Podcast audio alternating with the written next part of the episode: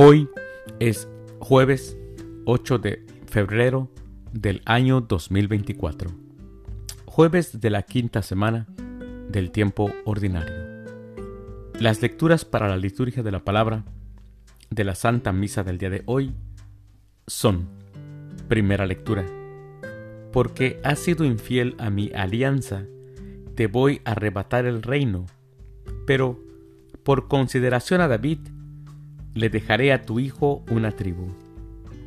Del primer libro de los Reyes capítulo 11, versículos del 4 al 13.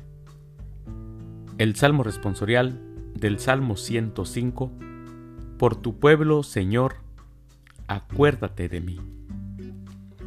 Aclamación antes del Evangelio. Aleluya, aleluya. Acepten dócilmente la palabra que ha sido sembrada en ustedes y es capaz de salvarlos. Aleluya. El Evangelio es de San Marcos. Del Santo Evangelio según San Marcos, capítulo 7, versículos del 24 al 30. En aquel tiempo Jesús salió de Genezaret y se fue a la región donde se encuentra Tiro Entró en una casa, pues no quería que nadie se enterara de que estaba ahí, pero no pudo pasar inadvertido. Una mujer, que tenía una niña poseída por un espíritu impuro, se enteró enseguida, fue a buscarlo y se postró a sus pies.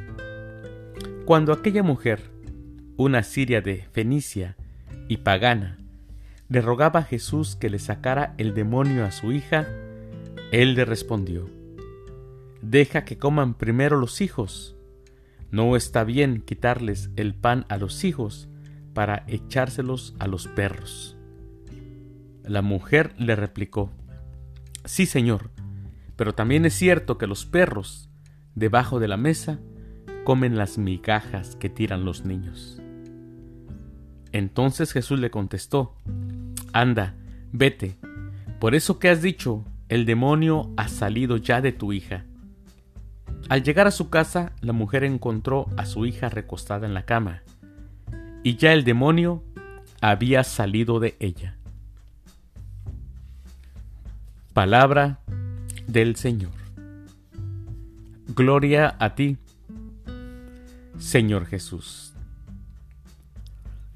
Mis hermanos, hoy en el Evangelio escuchamos a otra mujer de gran fe, de mucha fe, la mujer era una sirofenicia. No pertenecía al pueblo hebreo. Judíos y paganos no comulgaban, ni en credo ni en relaciones sociales. Los judíos más que los paganos se consideraban muy superiores. Despreciaban a los paganos. Y pues con cierta razón, si somos un poquito accesibles. Dios los había elegido a ellos y no a los otros. Esta explicación ayuda a entender la frase de Jesús. No está bien quitarles el pan a los hijos para echárselo a los perros. En definitiva, mis hermanos, una frase insultante, una frase grosera. A mí me cuesta trabajo escuchar que Jesús haya dicho eso, pero está en el Evangelio. Entonces lo dijo, pero lo dijo por una razón, porque él había venido para hablar al pueblo judío primeramente antes que a los demás. Eh, la respuesta de la mujer es lo que aquí debe de importarnos. La respuesta de la mujer, la acción que ella toma, la decisión que ella toma, es la que sobresale. Los perros comen debajo de, las, de la mesa. Los perros comen las migajas que tiran los niños. Ella no responde con un, insulto. Así le dijo a Jesús. Ella con fe le dijo a Jesús que las migajas, aún las migajas, para ella eran importantes. Sabe que la salud de su hija está por encima de eso. La salud de su hija es más importante que el humillarse.